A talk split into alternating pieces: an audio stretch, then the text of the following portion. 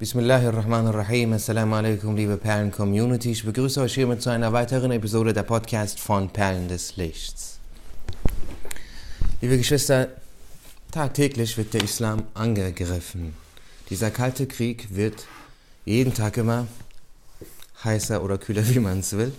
Und die Feinde des Islam, die Feinde Allahs des Erhabenen, greifen mit allen Mitteln den Islam an, mit ihren Medien, mit ihrer Propaganda allem voran. Und um dem entgegenzuwirken, um den Glauben von unschuldigen Jugendlichen zu schützen, haben die Gelehrten des Islam entsprechende Antworten aufgeschrieben und auf die ganze Welt verbreitet. Und Alhamdulillah, wir sehen, dass die Angriffe der Islamfeinde abprallen am Islam, am Glauben, am Iman der Muslime. Ich lese euch vor aus dem Buch Belege für das wahre Wort ab Seite 489. Antworten auf einen Religionsignoranten, also einen Unwissenden der Religion. Unser Prophet, Friede sei mit ihm, sagte, jedes Kind kommt dem Islam zugeneigt mit reiner Seele auf die Welt. Es sind ihre Eltern, die sie später zu Ungläubigen machen. Hieraus wird verständlich, dass man Kindern den Islam beibringen muss. Ihre reinen Seelen sind dem Muslimsein zugeneigt. Kinder, die nicht den Islam lernen, lassen sich von den Lügen und Verleumdungen der Islamfeinde täuschen und, ver und verstehen den Islam falsch. Sie glauben, er sei Rückständigkeit und etwas Schlechtes. Wenn ein Religionsignorant, der überhaupt kein religiöses Wissen vermittelt bekam und das Muslimsein nicht verstand, in die Fallen der Islamfeinde geriet, wird er, den, wird er den Islam als etwas völlig anderes als das Gegenteil dessen, was er wirklich ist, erlernen. Er wird zum Opfer giftiger Spritzen, die ihm verabreicht werden, und unverschämter Lügen. Er wird niemals Frieden in dieser Welt finden und im Jenseits wird er sich endlosem Unglück und Strafen ausgesetzt finden. Jeder Muslim, ja sogar jeder Mensch sollte wissen, wie gemein und niederträchtig die Verleumdungen der Islamfeinde sind, die sie erfinden, um die Jugend zu täuschen. Um sich von diesen Lügen nicht täuschen zu lassen und nicht ins Unglück zu stürzen, muss man die Überlegenheit des Islam verstehen und, dass er im Dienste der Wissenschaften, der Ethik und der Gesundheit steht und zum Fleiß, zum Fortschritt, zur Einheit und zur Liebe aufruft. Jemand, der intelligent, aufmerksam und gebildet ist und den Islam gut und richtig verstanden hat, wird nicht auf die Lügen der Islamfeinde hereinfallen. Er wird erkennen, dass sie religionsignoranten und ungebildete und betrogene Menschen sind und wird mit ihnen Mitleid haben. Er wird wünschen, dass sie aus diesem Unglück errettet werden und zum wahren Weg finden. Lesen Sie dazu auch unser Buch Geständnisse eines britischen Spions, erhältlich auf hakikatkitabew.com. Uns kamen ein paar Seiten Gekritzel eines solchen Religionsignoranten in die Hand, die er schamlos schrieb, um die giftigen Lügen, die ihm eingepflanzt wurden, selber zu verbreiten, und die seelische Krankheit, die ihn selbst zum Unglück führte, auf gesunde Seelen zu übertragen, gute Menschen zu verderben und zur Degeneration zu zerren. Jene, die diese Schriften zu lesen bekommen, in denen das Gute und die Tugendhaftigkeit verschmäht werden, mögen aufgrund des Titels des Autors denken, dass seine Schriften auf Recherchen und wissenschaftlichen Erkenntnissen gründen und daher irgendeinen Wert hätten. Um die Bedenken, die aus der Lektüre dieser Schrift entstehen könnten, zu beseitigen, haben wir es für angebracht gesehen, einigen dieser unglaublichen Verleumdungen darin Antworten gegenzustellen. Jugendliche mit reinen Seelen, die die in den unten aufgeführten zwölf Paragraphen erlogenen Verleumdungen und die Antworten darauf lesen, werden die Taktiken der Islamfeinde und ihre Spiele klar sehen und jene starkköpfigen Ungläubigen mit verdorbenen Seelen aus der Nähe kennenlernen. 1. Der Autor schreibt, Religiöse Gedanken und Methodik, die in das gesellschaftliche Leben eingebracht werden, sind wie angelegte Ketten, die gesellschaftlichen Fortschritt verhindern. Antwort der Gesandte Allahs, Friede sei mit ihm, sagte, arbeitet für das Diesseits, als würdet ihr niemals sterben. In einem Hadith, der von Imam Munawi aufgezeichnet wurde, heißt es, Al-Hikmatu Dallatul Mu'min. Das heißt, die Hikmah, die, Naturwissen, die Naturwissenschaften, ist wie das verloren gegangene Gut des Gläubigen. Wo immer er sie findet, soll er sie ergreifen. Darüber, dass der Islam den Fortschritt von Gesellschaften fördert und ein Licht für Zivilisationen ist, sind sich alle Wissenschaftler gleich ob Freund oder Feind einig. So schreibt zum Beispiel der englische Lord Davenport auf der ersten Seite des, des zweiten Teils vom zweiten Abschnitt seines Buches Muhammad and the Koran, das in London gedruckt wurde. Keine Gemeinschaft hat Wissen und Kultur mehr respektiert als die Muslime und erzählt ausführlich mit vielen Beispielen und Belegen, wie der Islam den Fortschritt und den Aufstieg von Gesellschaften gefördert hat. In einer Rede, die der amerikanische Geschichtsprofessor Dr. Chris Taylor von der Technischen Universität Texas im Jahre 1972 in Amerika vor einer großen Menschenmenge hielt, sagte er, dass die Quelle der Inspiration und Entwicklung der europäischen Renaissance der Islam war, dass die Muslime, die nach Spanien und Sizilien kamen, die Fundamente der heutigen Technik und der heutigen Entwicklung legten, dass wissenschaftlicher Fortschritt nur durch die Entwicklung der Chemie, Medizin, Astronomie, Seefahrt, Geographie, Kartographie und Mathematik möglich ist und dass es die Muslime waren, die dieses Wissen über Nordafrika und Spanien nach Europa, nach Europa brachten. Er sagte auch, dass es nicht möglich gewesen wäre, das moderne Druckwesen zu entwickeln und daraus Nutzen zu ziehen, wenn die Muslime nicht dieses kostbare Wissen auf Pergamentpapier und Papyrus aufgezeichnet hätten. Diese Informationen fanden wir in der wöchentlichen pakistanischen Zeitung Die Welt des Islam in der Ausgabe vom 26. August 1972. Diese Wahrheiten werden sicher nicht durch die Lügen eines unverschämten und ignoranten Islamfeindes bedeckt werden, der vom Wissen nicht mehr hat als einen bloßen Titel. Man kann Wahrheiten nicht mit bloßen Worten verdecken, so als würde man die Sonne mit Ton überstreichen. Zweitens. Es ist nötig, schreibt er weiter, schreibt er weiter, den Staat von der Fessel der Religion zu befreien. Um mit der modernen westlichen Zivilisation Gleichschritt halten zu können, ist es nötig, ein echtes säkuläres System zu entwickeln. Antwort. Im Islam sind Reiche gegründet worden, die auf Wissen, Ethik, Aufrichtigkeit und Gerechtigkeit gegründet waren und in denen die Prinzipien des Liberalismus und der Demokratie vorherrschten. Der Islam schützt das Reich davor, zu einem Spielzeug in den Händen politischer Akteure zu werden. Kapitalisten, Diktatoren und Diener der Kommunisten sehen ein solches freies System als eine Kette und ein Hindernis für ihre Unterdrückung, Gräuel und Schamlosigkeit an. Natürlich werden Mörder, Diebe und Ehrenlose die Gerechtigkeit und das Strafrecht als Ketten für sich ansehen. Es ist nicht nötig, die Ignoranz und Torheit eines Ungläubigen zu erläutern, der den Laizismus als ein Mittel der Religionsfeindlichkeit benutzt und unter dem Schutz dieser Worte versucht, den Islam zunichte zu machen. Was dieser Typ wirklich will, ist nicht, Religion und Staat voneinander zu trennen, sondern die Religion zunichte zu machen. Es ist klar, dass jemand, der die Entwicklung einer Nation oder eines Staates nicht von den Wissenschaften, dem Fleiß und der Ethik erwartet, sondern von der Vernichtung des Islam, der doch alle diese Tugenden repräsentiert, jemand, der sich nach der Unanständigkeit und dem Egoismus im Westen sehnt, nicht nur ein Holzkopf ohne Verstand und Wissen ist, sondern auch jemand, der keinerlei Moral kennt. 3. Und weiter. Sie erhoffen sich, die Individuen in einen Zustand zu bringen, in welchem sie ihre Rechte nicht einfordern, indem sie die Menschen mit der islamischen Philosophie der Genügsamkeit betäuben. Mit dem Vorwand, den, den Kommunismus verhindern zu wollen, verteidigen sie die Gedanken der Sklaverei und den Glauben an ein Jenseits innerhalb des Volkes. Genügsamkeit ist nur das Aushängeschild für das Geschäft der Ausbeutung. Die Islamisten machen nur die Propaganda dieser Ausbeutung. Antwort es gibt wohl kaum eine unsinnigere Aussage als die islamische Philosophie der Genügsamkeit. Was Philosophie bedeutet, haben wir im Buch Glaube und Islam im Kapitel Der Islam und andere Religionen erklärt. Wir haben dort erläutert, dass es im Islam so etwas wie Philosophie nicht geben kann.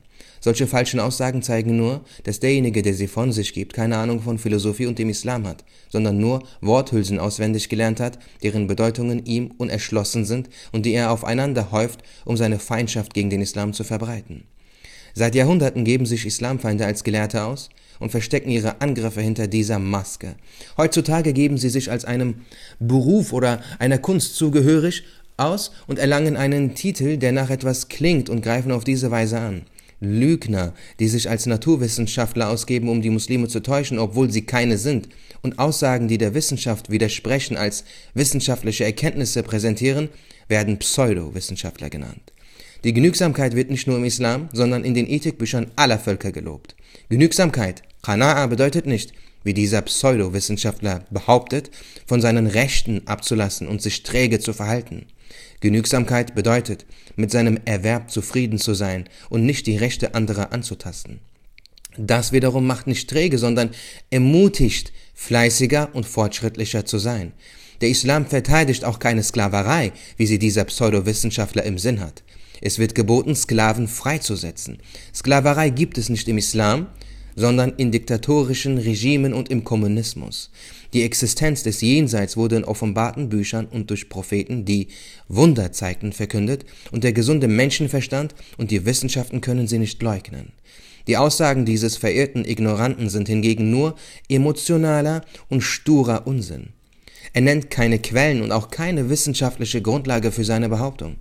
An die Existenz des Jenseits zu glauben, sorgt in Gesellschaften und Ländern dafür, dass Ordnung, Gerechtigkeit, Liebe und Einigkeit entstehen.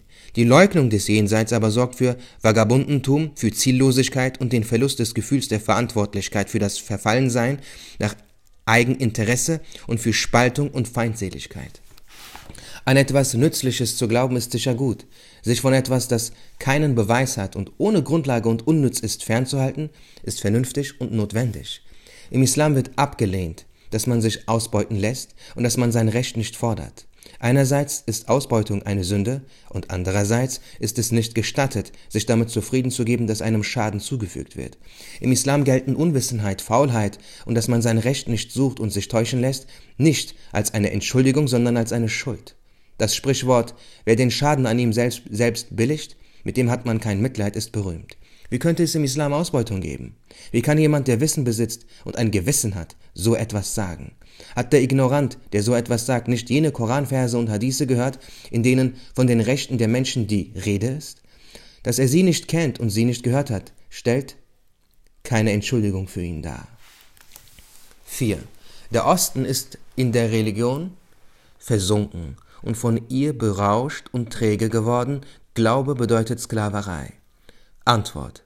Jeder, der die Geschichte studiert hat, weiß, dass der Islam aktive, fleißige, gerechte und mutige Völker hervorgebracht hat. Und besonders die Größe der edlen Gefährten ist vor aller Augen. Hierfür gibt es tausende von Beispielen und Millionen von Büchern. Doch wer blind ist, sieht die Sonne nicht. Für die Sonne aber ist es kein Makel, dass der Blinde sie nicht sieht. Welchen Wert haben die Verleumdungen eines Ignoranten und Betrogenen über diese erhabene Religion, die die Quelle der Glückseligkeit und der Zivilisation ist und die von allen Verständigen und Gebildeten bewundert wird? Worte und Schriften sind der Spiegel des dessen, der sie von sich gibt. Viele behaupten, dass viele behaupten, wenn sie sich über einen Feind ärgern, dass das Schlechte, das in ihnen selbst steckt, die Eigenschaften des Feindes seien. Aus jedem Gefäß sickert das durch, was es beinhaltet. Die Worte und Aussagen jener, die niederträchtig sind, sind niederträchtig wie sie selbst. Jene, die solchen Aussagen ausgesetzt sind, sind wie Diamanten, die in Schmutz geworfen werden. Es ist nicht verwunderlich, dass jemand, der boshaft ist, den Islam angreift. Erstaunlich ist vielmehr, dass es Leute gibt, die, die sich von solchen unangebrachten und unsinnigen Verleumdungen täuschen lassen, sie als wahr akzeptieren und sich so ins Unglück stürzen. Diese Verleumdungen sind es eigentlich nicht wert, widerlegt zu werden. Es ist verlorene Mühe, dem Blinden das Vorhandensein der Sonne erklären zu wollen. Ebenso ist es verlorene Mühe, jemandem, dessen Galle und Leber krank sind, vermitteln zu wollen, dass Honig süß ist. Verdorbenen und verschmutzten Seelen kann man vollkommene und hohe Zustände nicht vermitteln. Solchen Leuten wird nur geantwortet, um zu verhindern, dass sich andere von diesen täuschen lassen. Medikamente dienen dazu, Kranke vor dem Tod zu bewahren, nicht dazu, Tote zum Leben zu erwecken. Wir wollen zwei Passagen unter Millionen von Schriften zitieren, in denen gelobt wird, wie der Islam ein Licht für Zivilisationen ist und dabei auch nicht aus dem Osten, den der Autor so verschmäht, sondern aus dem Westen, den er so bewundert, zitieren.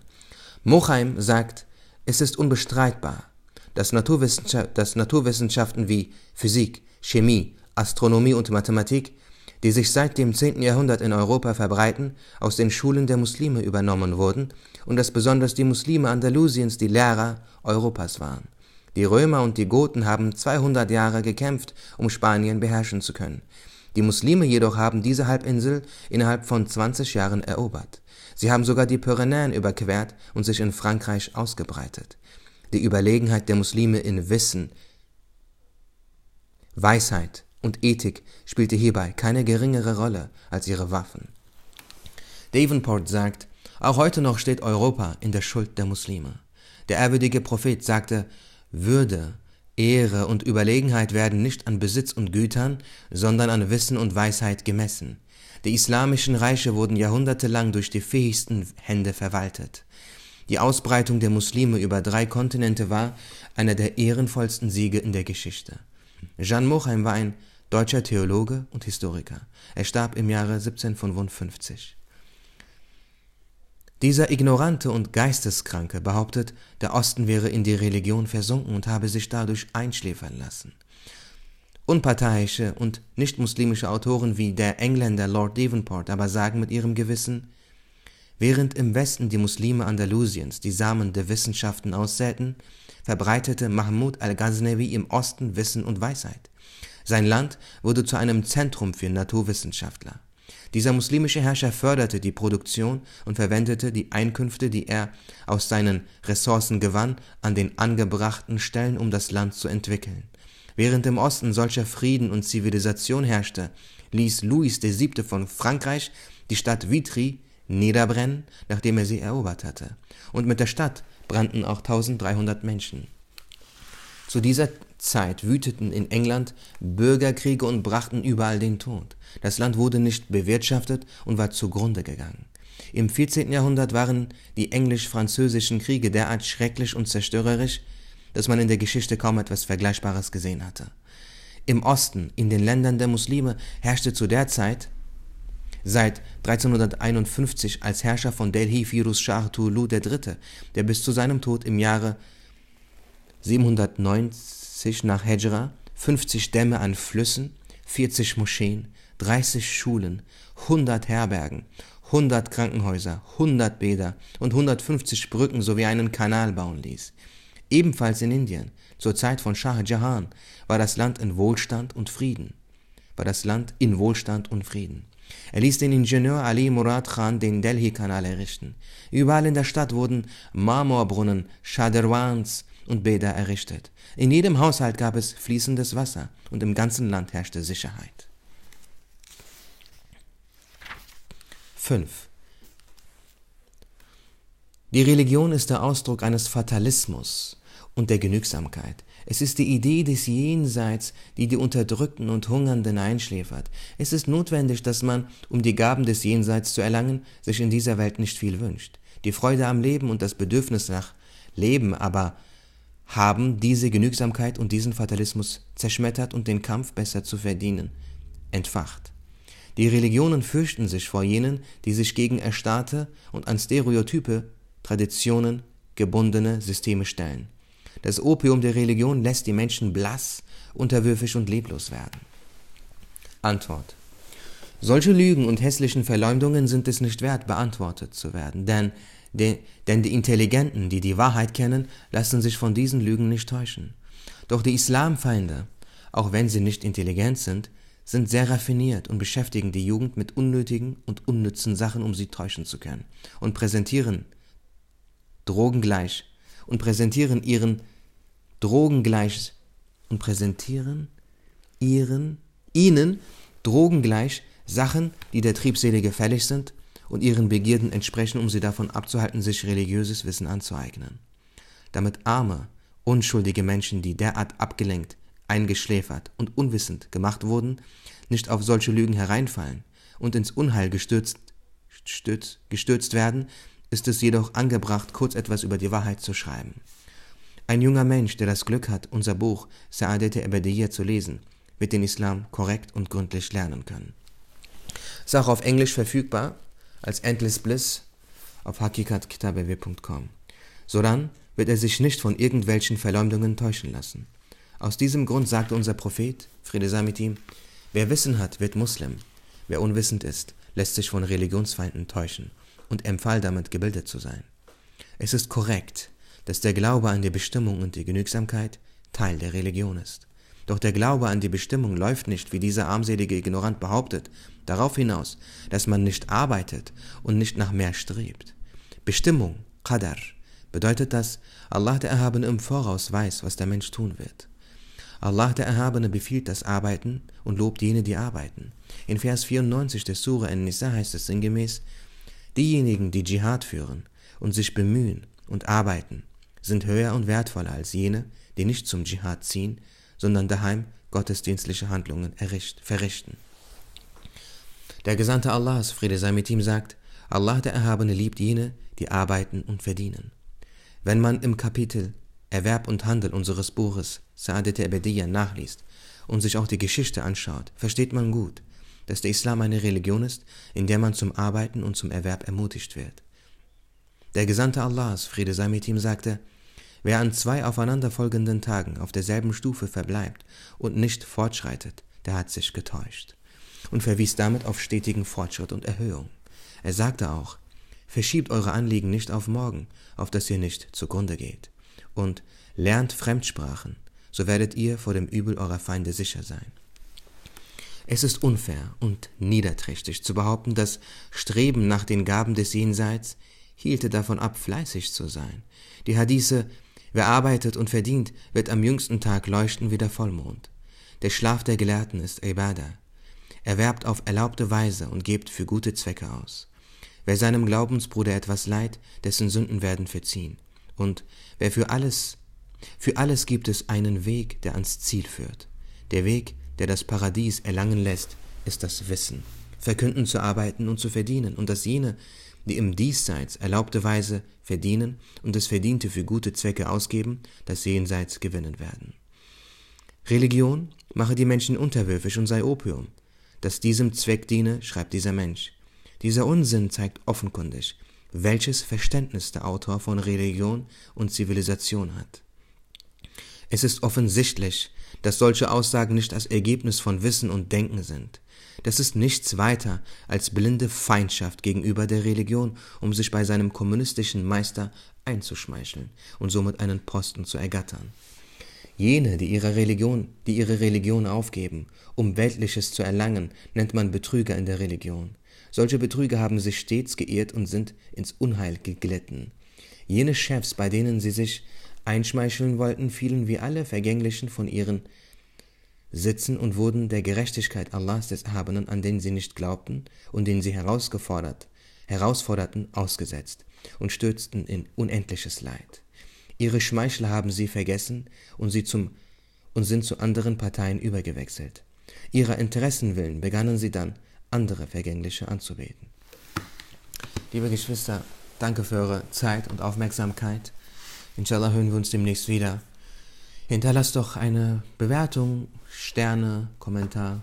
Das äh, ist gut dafür, dass man, dass dann mehr Leute diesen Podcast finden, wird dann höher, höher, ge, höher in der Ranking.